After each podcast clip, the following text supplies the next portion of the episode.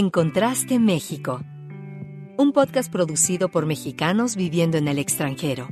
¿Qué hacemos? ¿Cómo vivimos? ¿A qué nos enfrentamos y cómo podemos apoyarnos? El día a día de los mexicanos que vivimos fuera de nuestro país. Gabriela Romo y Jorge Rendón conducen este diálogo global. Escúchanos. Estamos contrastando opiniones y encontrando puntos de vista. Hola, ¿cómo están? Bienvenidos. Yo soy Jorge Rendón, eh, soy comunicólogo, soy publirelacionista y vivo en Reino Unido. Hola, ¿qué tal? Yo soy Gabriela Romo, psicóloga y comunicóloga viviendo en la capital de Estados Unidos. Pues muchísimas gracias por estar escuchando este podcast en Contraste México.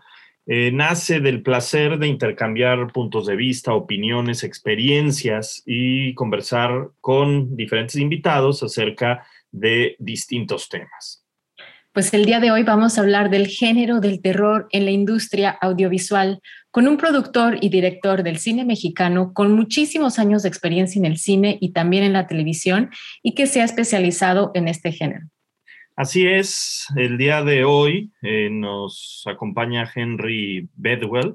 Henry, eh, bueno, él ha estado en diferentes áreas de producción y dirección en diferentes medios de comunicación. Él estudió en el TEC de Monterrey en la Ciudad de México y luego estudió cine en el New York Film Academy. Eh, durante, además, durante cuatro años fue gerente de desarrollo, dirección de formatos y nuevos contenidos en Televisa.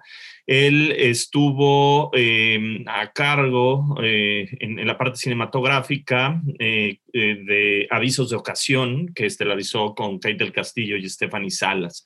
Además, él, ha estado como responsable de un montón de, contenidos para diferentes señales de televisión en muchos formatos. Ha estado prácticamente haciendo musicales, animación, 3D infantiles, comedia, muchísimas cosas.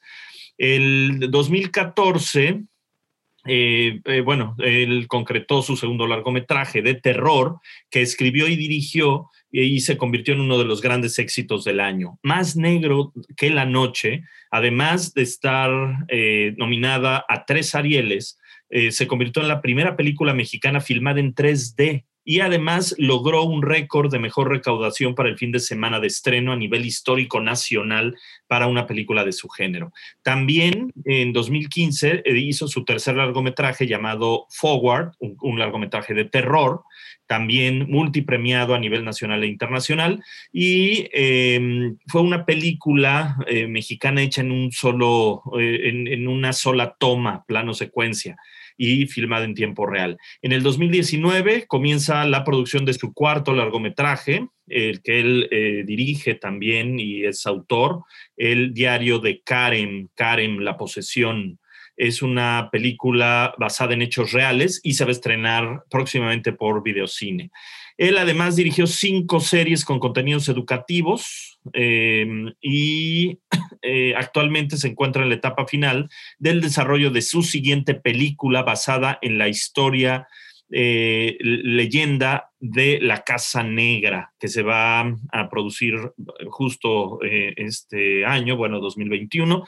Es docente y catedrático de la Facultad de Cine y el CCC en los primeros meses del 2021. Eh, bueno, esto vamos a ver, le preguntaremos eh, si, si, ya publicó su primera novela de fantasía que narra la historia épica durante la conquista y que lleva el nombre de Regreso a Aztlán.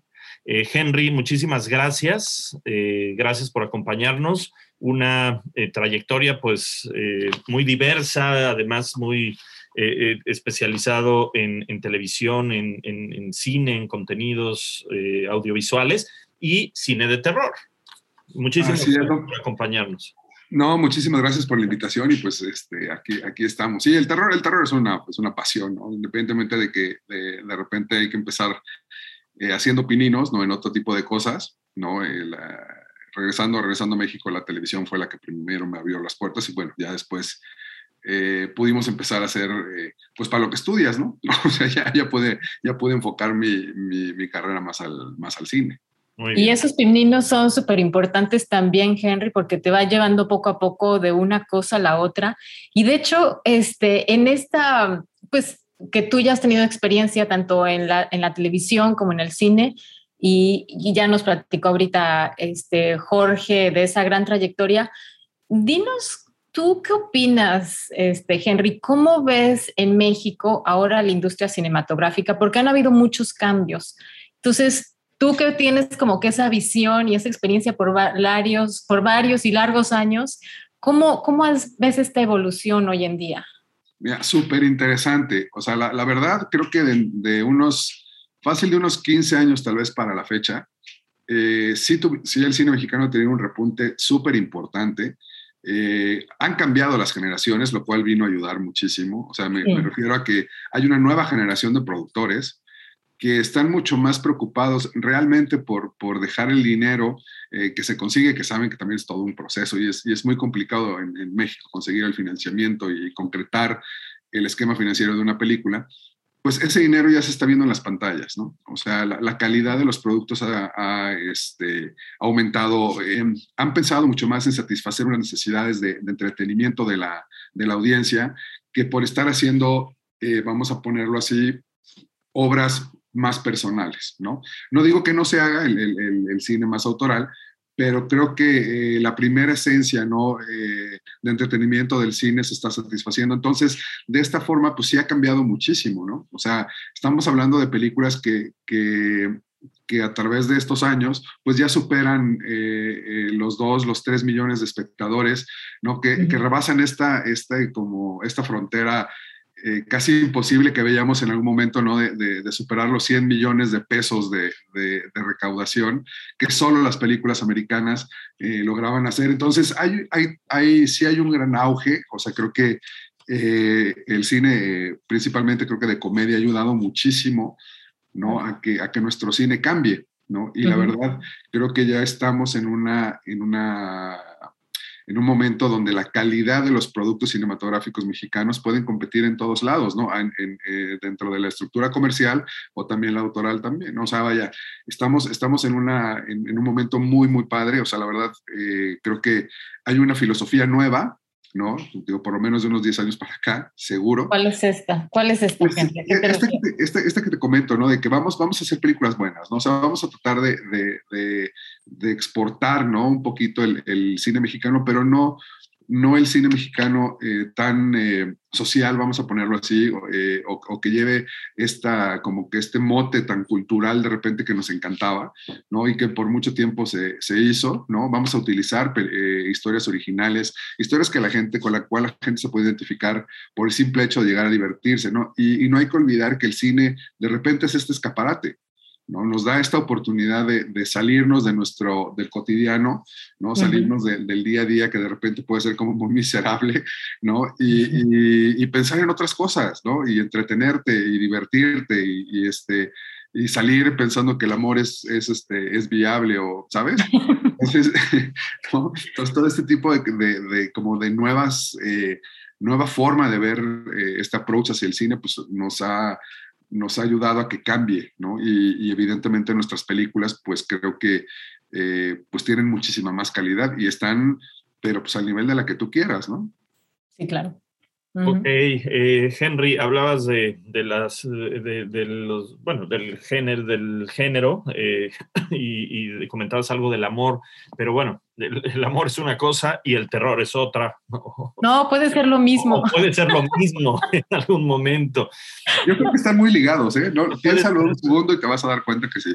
Sí, lo, pensé cuando lo estaba diciendo, pero no me animé. Qué bueno que lo dijiste tú, Guy.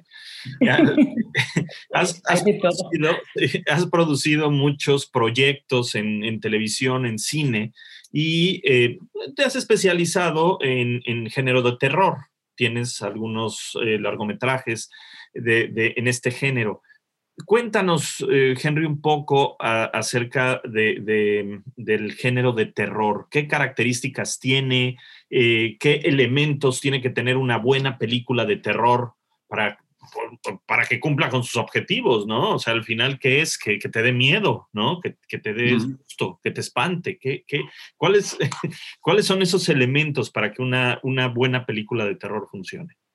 Pues mira, el terror, el terror en México realmente funciona muy bien. O sea, y, voy a hablar particularmente de nuestro mercado. Eh, el terror es algo que traemos nosotros como mexicanos un poco tatuado, ¿no? Lo traemos, lo traemos como, como en, el, en, el, en nuestro DNA, ¿sabes? Porque eh, de alguna manera eh, ha sido parte de nuestra cultura siempre. Somos, somos un país donde creo que todos y cada uno de nosotros tenemos por lo menos una historia de terror, por lo menos una propia de la familia. O sea, todo el mundo tiene eh, la tía, la abuela, el primo, este, no sé, el conocido, la tía putativa, que tiene la casa, la hacienda, la, este, ¿sabes? La, la, la chocita, eh, la casa de campo, donde se aparece la niña, el arriero, el no sé qué, el abuelito que se murió. O sea, todo el mundo tenemos una leyenda de esas características, todos. ¿no? Y si nos vamos, y si nos vamos un poquito a factores culturales, pues evidentemente eh, la tradición oral ha ayudado mucho a que estas leyendas eh, perduren, ¿no? En, el tiempo. Entonces, el terror para nosotros es algo supernatural. Bueno, piénsalo desde que eh, pues somos una cultura adoradora de la muerte, de alguna manera, ¿no? La invitamos a chupar una vez al año y comemos con ella de la forma más insalubre posible en los, en los panteones, ¿no? Entonces, y, y celebramos a nuestros muertos de esta manera. Entonces, creo que para el mexicano, eh, pues es, como hablar de terror es algo súper natural, Entonces, eh, el género como tal funciona muy bien, las historias para nosotros se vuelven, hasta eso, se vuelven naturales, se vuelven propias, se vuelven comunes.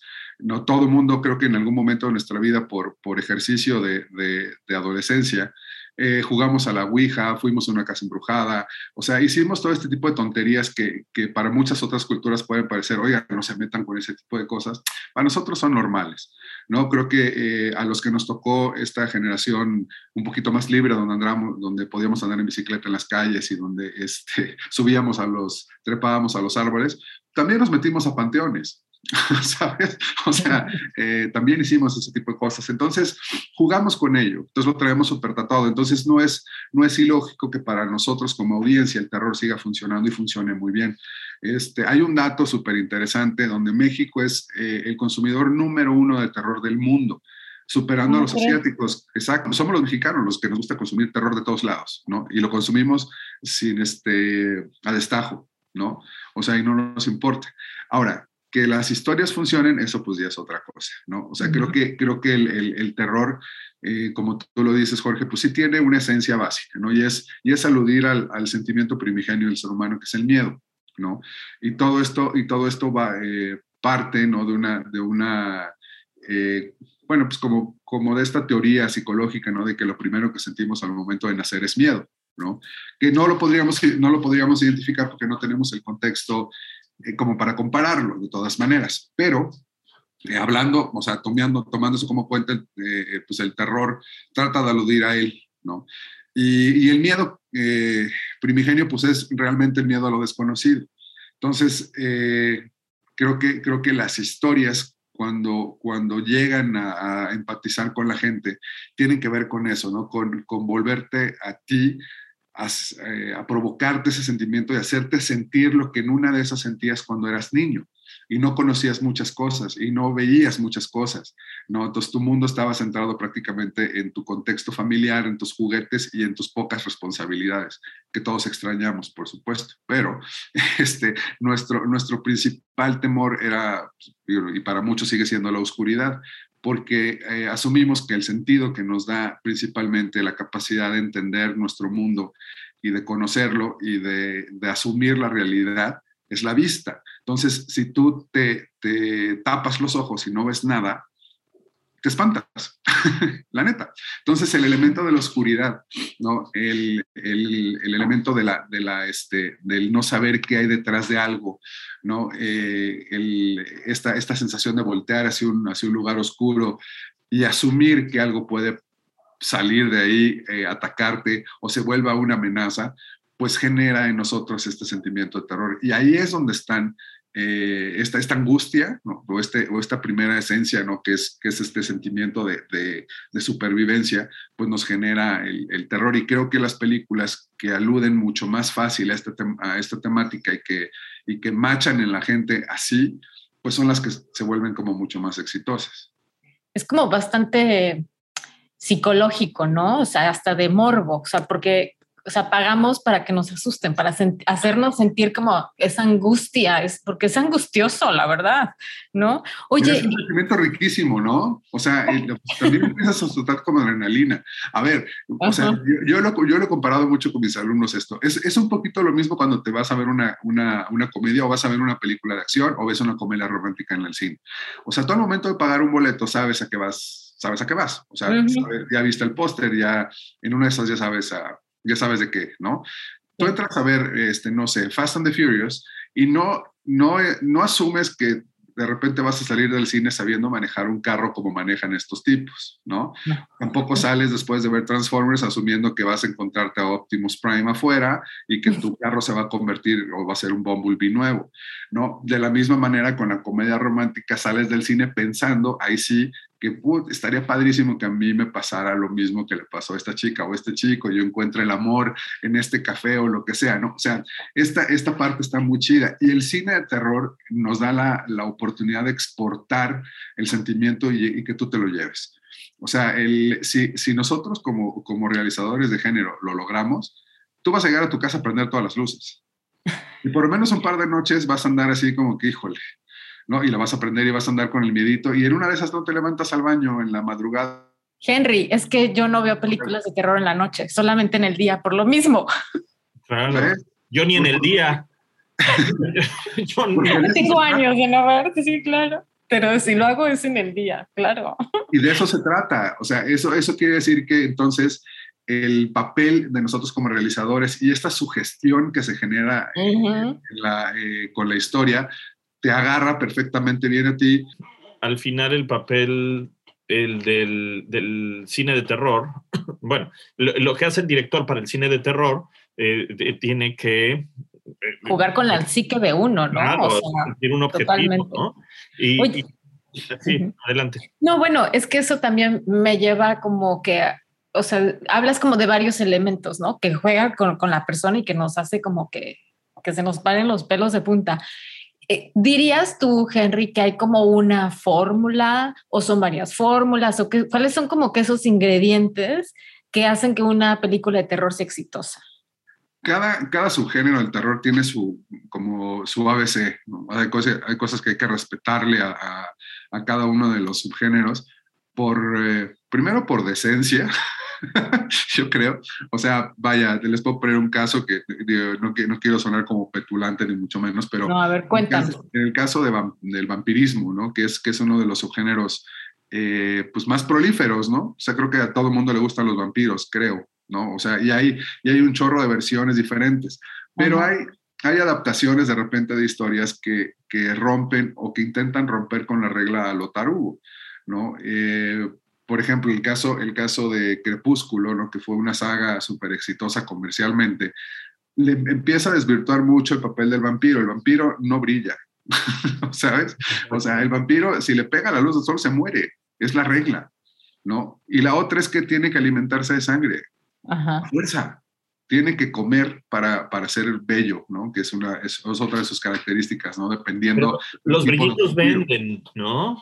Por eso, pero, pero es, es, un poquito como pegarle, pegarle al subgénero, ¿no? Entonces, digo, cada, una, cada uno de ellos tiene, tiene como un poquito sus reglas, que si las respetas y ya sobre ellas eh, armas tu historia, eh, las posibilidades de éxito son evidentemente mucho más grandes. En el caso de Crepúsculo particularmente, pues bueno, tiene un arma mercadológica atrás y un, brazo de poder durísimo, eh, que además responde a una novela, o sea, bueno, a estos textos, ¿no? Este como muy, muy de, muy de teens, ¿no? Que se, que se vuelven muy famosos y que ayudan de repente a que las franquicias crezcan y se puedan hacer las películas. El caso de los Juegos del Hambre, digo, no nada más en el terror, ¿no? Harry Potter, los Juegos del Hambre, este, Divergente, o sea, son toda esta, toda esta serie de, de bestsellers que, que ayudan, ¿no? A que, la, que la franquicia cinematográfica funcione. Sin embargo, como fórmula, como fórmula, creo que eh, cada, cada subgénero tiene su, su particularidad, pero creo que lo más importante es un poco lo que les platicaba. Yo creo que aludir eh, no nada más una experiencia personal, porque creo que ninguno de nosotros ha visto realmente un vampiro, ni ha visto un monstruo, pero mm. aunque, aunque hayan tipos que, aunque hayan tipos que parezcan, o muchos de ellos que asuman que lo son, ¿no? Este, creo que nunca lo hemos visto realmente, entonces asumimos cosas, ¿no? Pero nada más la, la, la mera idea de que exista te va a generar, te va a, generar a ti una, una sensación, pues ahí empieza como un poquito la ansiedad, ¿no? O sea, los monstruos, pues en una de esas igual y no existen. No, o sea, creo que el, ser humano es bastante monstruoso per se, como para que tengamos otro tipo de monstruos. Pero piénsate eh, en los demonios. Si tu tradición, si tu tradición es, eh, es religiosa, o sea, si tu familia, tu cultura tiene, tiene un bagaje, tiene un background eh, religioso, es muy factible que tú sí tengas miedo a los, a los demonios. O sea, eh, por lo general, y digo por, por una lógica psicológica básica, ¿no? Y, eh, si existe Dios, existe el diablo, ¿no? Entonces, eh, porque pues, todo esto en la vida tiene un equilibrio. Entonces, si existen los ángeles, pues existen los demonios. Entonces, nada más para, para la gente que tiene este tipo de creencias, esta base cultural ya te da la posibilidad, nada más, de que el otro elemento existe. Entonces, así como hay gente que dice que habló con Dios o que habló con los ángeles o que lo visitó su ángel o lo que sea, pues bueno, imagínate a los que son, son muy pocos, los que se puta, me visitó un demonio, ¿no? Pero, pero ahí es donde, es donde nace mucho la posibilidad de que nuestro género siga funcionando. Sí, evidentemente la base, la base o el contexto religioso nos ayuda muchísimo, muchísimo a generar historias. O sea, esa, eso sin duda. O sea, y le pegamos muchísimo a la, eh, principalmente a la iglesia porque es la primera base eh, de construcción de control de masas que ayuda muchísimo mediante, mediante el, el uso de una filosofía a llevarte hacia cierto punto. Hablando de ese punto, Henry, dirías tú, o sea, que por ejemplo los mexicanos, que tiene una tasa altísima este, de catolicismo, ¿no? O sea, es una nación bastante religiosa, ¿no? Este, dirías que por es, en parte o contribuye a que el cine de terror utilizando esos elementos pegue y, y, sea exitoso. Ah. Claro, sí, claro, porque, a ver, si nosotros no fuéramos católicos eh, y fuéramos un pueblo mucho más, eh, mucho más agnóstico, evidentemente para nosotros el tema del exorcismo no existiría. ¿Ok? El tema de los demonios no existiría. Los fantasmas menos, porque la, la base del fantasma es un alma en pena. ¿Y que es el alma? Si nos vamos a ese rollo y empezamos aquí a debrayar en términos ya filosóficos y científicos, pues no, o sea, nos vamos, vamos a aburrir a toda la gente, pero la, el contexto religioso realmente nos da la posibilidad de que se cuente eso. No, ese es un alma en pena, ¿vale? Un fantasma. Interesante. ¿Por qué está penando? ¿Qué le falta resolver en este plano? Todo ese, todo ese tipo de bagaje, bagaje y toda esa educación te la da, pues, prácticamente este contexto religioso en el cual casi todos los que, los que nacimos en este maravilloso país tenemos. No, vaya que con el, con el, eh, vaya que con tu madurez y con el tiempo, pues igual y tu filosofía y tu forma de ver la realidad va cambiando, pero casi todos, salvo casos como el mío, pues casi todo el mundo nace en un contexto religioso, ¿no? En un contexto católico. Entonces, todo, todo lo demás, todo ese tipo de elementos te ayudan a que estas historias funcionen. Pero además, Henry, yo estaba, estaba pensando que gran parte de lo que me, o sea, no es que me haya marcado, pero parte de lo que recuerdo, por ejemplo, cuando yo era pequeño, eh, que, ahí comienza ¿no? a gestarse entre, entre los niños, entre los compañeros, estas pequeñas historias de terror. Yo recuerdo eh, la, historia de los pitufos asesinos, ¿no? No sé si ustedes se acuerdan y lo vivieron cuando eran, eran pequeños, e, e, e, ese, ese, esa historia de que el, niño tenía en su cuarto un pitufo, se había levantado, había tenido vida y había matado ahí al, al, niño. Entonces, yo me acuerdo que esa historia me la contaron cuando yo tendría, no sé, entre seis y, y ocho años y, me marcó. O sea, yo todavía, o sea, ¿sabes? Llegué a mi casa y, esos pitufos que tenía, ¿no? Por supuesto que los, los, tiré a un lado y el disco del padre Abraham y los pitufos lo tiré. y ahora la fobia al azul es este, real. Totalmente. O, o, cuando te reúnes alrededor de una fogata, cuando vas de campamento y empiezan a contar las historias de terror, típico. Y eso empieza cuando eres niño, ¿no? Y ya después estas historias historias, como dice eh, Henry, eh, todos tenemos una historia que contar y también fue el éxito de la mano peluda o de la mano pachona en, la radio durante muchos años en México. Todos, todo el mundo tenía una historia que contar, ¿no? Esas, esas pequeñas historias. Entonces, eh, cuando hablamos, Henry, de los maestros del terror, en el mundo en, cuanto a la cinematografía, eh, ¿quiénes dirías que, son los, los mejores? Y esto me, sale un poco a colación porque también hay que decir que el, cine de terror en México durante muchos años fue, eh, es que se hicieron muchas películas que, dejaban mucho que desear, eh, Vacaciones de Terror, 1, 2, 3, 4, ¿no?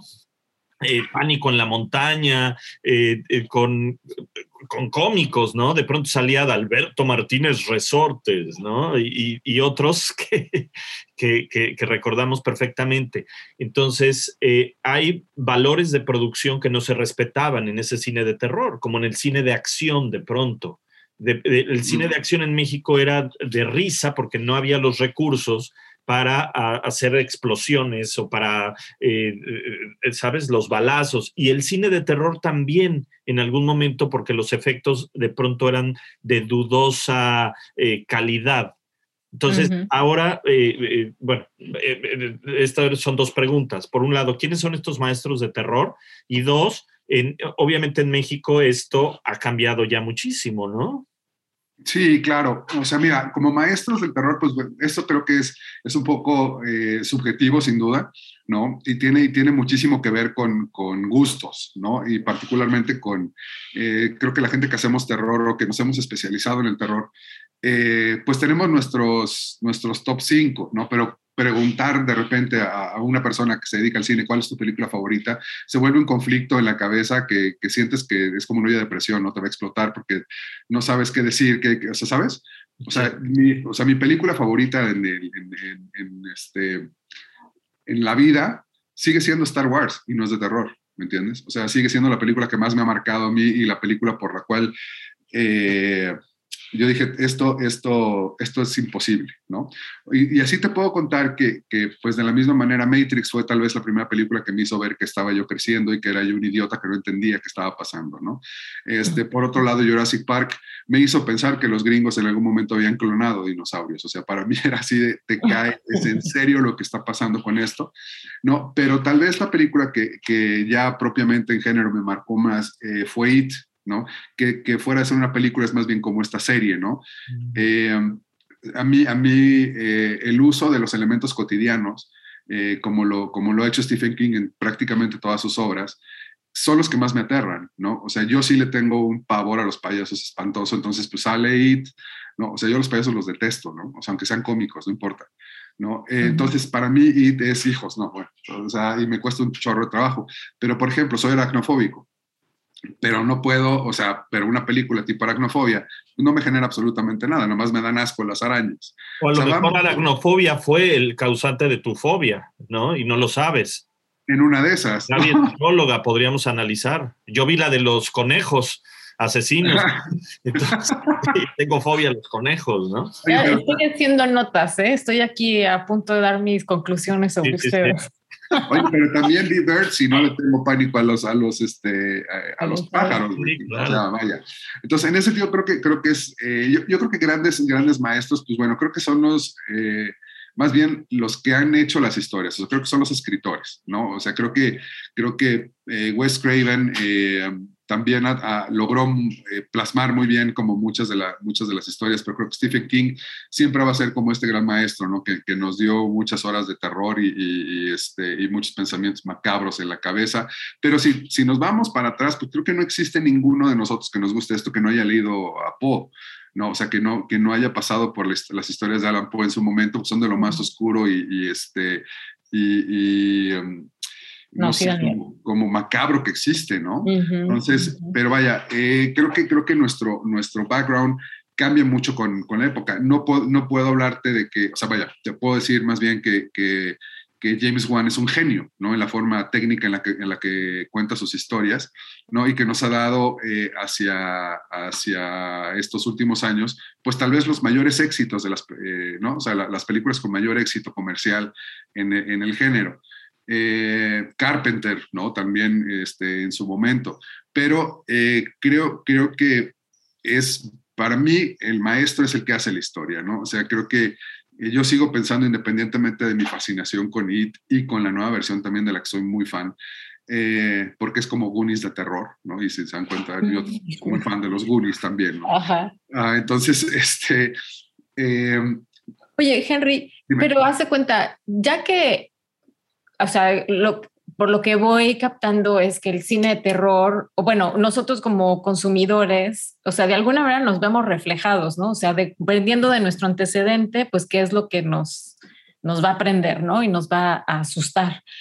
O sea, culturalmente o ahora con los cambios generacionales, o sea, ¿hay elementos diferentes que ahora son los que causan terror? ¿O qué es lo que tú ves? O sea, que no sé, banca, tú lo dijiste, o sea, ha evolucionado y en su momento esto fue lo que causaba terror. ¿Qué es lo que ahora nos causa terror? Mira, yo creo que no ha cambiado. O sea, eh, creo que a pesar de que la tecnología nos ayuda a hacer nuevos, a tener nuevas técnicas y tal vez muchos más recursos para poder contar cierto tipo de cosas. Antes era imposible hacer transformaciones vivas, ¿no? Sin embargo, no existe una transformación de hombre lobo este, mejor hecha que la de eh, American Teen Wolf in London, ¿no? O sea, no existe y, fue, y, tiene, y tiene más de 30 años que se logró, a pesar de que exista On the World ahora y veas, eh, eh, o, la misma, este, el mismo caso de Crepúsculo, ¿no? Donde ves hombres lobo jóvenes guapos, ¿no? O sea, no se ha logrado a pesar de la técnica. Creo que, creo que no nada más es eso. O sea, si te das cuenta, las películas siguen teniendo, la gran mayoría, una temática muy sencilla, ¿no? O sea, ¿cuál es el éxito del conjuro realmente?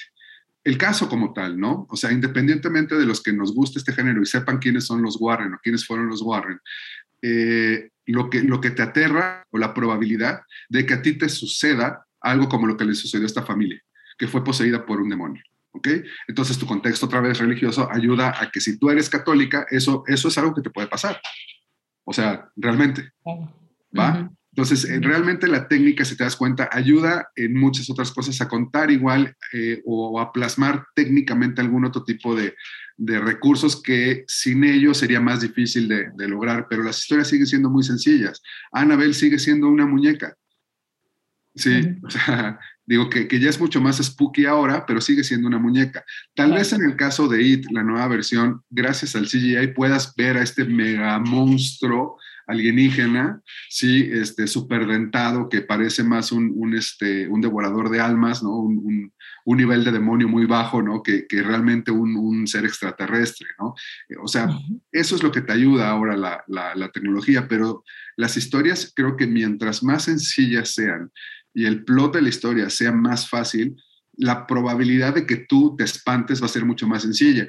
Y retomando un poco tu, tu película, perdón, tu pregunta, Jorge, anterior, lo que pasaba en nuestro cine, sí, es, era eso. O sea, no teníamos una gran técnica hace muchos años porque no teníamos los recursos, pero las historias eran muy sencillas. Hasta el viento tiene miedo, bueno, mucha de la obra de Carlos de, de, eh, Hasta el viento tiene miedo, más negro que la noche en su versión original, este, Veneno para las hadas, eh, este, el, el, libro de piedra. Todas esas historias son, eh, si te das cuenta, son anécdotas muy pequeñas que en términos estrictos y muy entrecomillados podrían sucederte a ti. La historia es sencilla, ¿no? Tal vez la técnica no es la más, eh, no es, vaya, no es la más adecuada, pero es lo que se tenía y es, y es una narrativa que se ha vuelto de culto, ¿no? Por, por lo... Eh, por, por, lo limitado tal vez de los recursos y, y conocimiento y técnica del momento. Si hoy en día tú ves Pesadilla en la calle del infierno, o ves Viernes 13, o ves Halloween, las originales, las ves desde la perspectiva de que ya estás súper empapado, ¿sí? Con Matrix, episodio 4, episodio 5, o sea, ya ves, ya, ya sabes que el mundo tiene una tecnología gigantesca con la cual se pueden generar mundos en, el, en, en otros universos, ¿no?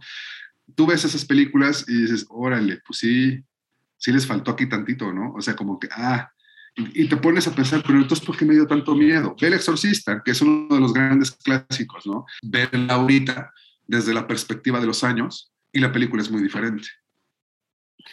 Ok, eh, oye Henry, y, para, mm, para finalizar, cuéntanos de tu proyecto. Vas a estrenar una película, es, es eh, una película en la, eh, bueno, tú diriges, es el diario de Karen o Karen en la posesión. Cuéntanos rápidamente de, la peli, que, bueno, un poquito de, de, qué va y, y cuándo la estrenas. La peli, la peli estrena eh, para diciembre, el, 30 de, diciembre, de hecho vamos a cerrar el año con ella. Y es una película de, posesión de un caso eh, real eh, que sucedió en 1984, donde una niña a través de o por medio de una posesión adquiere ciertas capacidades que le dan la posibilidad de controlar a la gente y a su entorno. ¿no? Eh, es, una, es una historia que me llegó a mí hace muchos años de, de, una, de una compañera que tenía, este, que estaba investigando casos de posesión en México. Casos de posesión en, en, en México y, y bueno, eh, es una, una, película de terror de, de Henry Bedwell. Él es, eh, se llama Diario de Karen o Karen La Posesión. Sí, este originalmente el título, el título con el que se filmó, o sea, como está escrita, es el diario de Karen, pero se cambió el título a Karen la posesión. Muy bien, pues la, queremos ver. Eh, Gaby, eh, de tarea tú la vas a ver de noche, ¿no? Esa, esa es eh, tu, tu, tu, misión. Mi misión, pero vas a ver que si lo hago va a ser esa, no sé si a ustedes les pasa, pero al terminar de ver una película así de terror, después viene como una satisfacción de decir, lo logré, o sea, pude terminarla, ves los créditos y dices, ah, o sea, entra la calma, ¿no? O sea, de esa excitación, después viene la calma de, y, sobre todo de, de, logro. El problema es en la noche. No te dices, pero ¿por qué demonios la vi, carajo? Claro. Sí. ¿por qué, ¿por qué me estoy torturando a mí misma? Cierto. Pero la verdad es que es una torturita media morbosa que al final del día nos gusta y que y, además cuando terminamos, cuando termina la película sabemos que estuvo contenida, que fue la película y que nuestra realidad puede ser otra, aunque sigamos con ese miedito. Oye, Henry, pues la verdad es que muchísimas gracias por este, acompañarnos. Aprendí mucho del cine de terror y también a, darme un poquito de valentía. Y bueno, pues hagan el reto, el reto del cine de terror, día o noche, pero véanlas. Muchísimo éxito en los nuevos proyectos que tienes, Henry. Muchísimas gracias, Gaby. Muchas gracias. Muchísimas gracias, Henry. Y nada más como dato curioso, ¿quién, ¿a quién le gusta más ver el cine de terror? ¿A los hombres o a las mujeres? Eh, por lo general a la mujer. La mujer es más valiente que el hombre. Ay, ve nada más. Está muy bien. Tienes que ver la peli y luego cuando termines y digas ya, ahora bajas por un vaso de leche a la cocina, ¿no? O vas a la cocina o a tu jardín o a la calle de noche a ver si, si eres tan valiente. Vamos a ver. Pues muchas gracias, Henry. Henry Bedwell, director de, de director y productor eh, en la industria audiovisual en, México. Eh, muchísimas gracias. Gracias por escucharnos. Somos Gabriela Romo, Jorge Rendón Riva, eh, quienes realizamos En Contraste México con la ayuda de Mel Ortega en la producción y nos puedes escuchar en Spotify cada 15 días en redes sociales bajo el nombre de En Contraste México. Muchas gracias.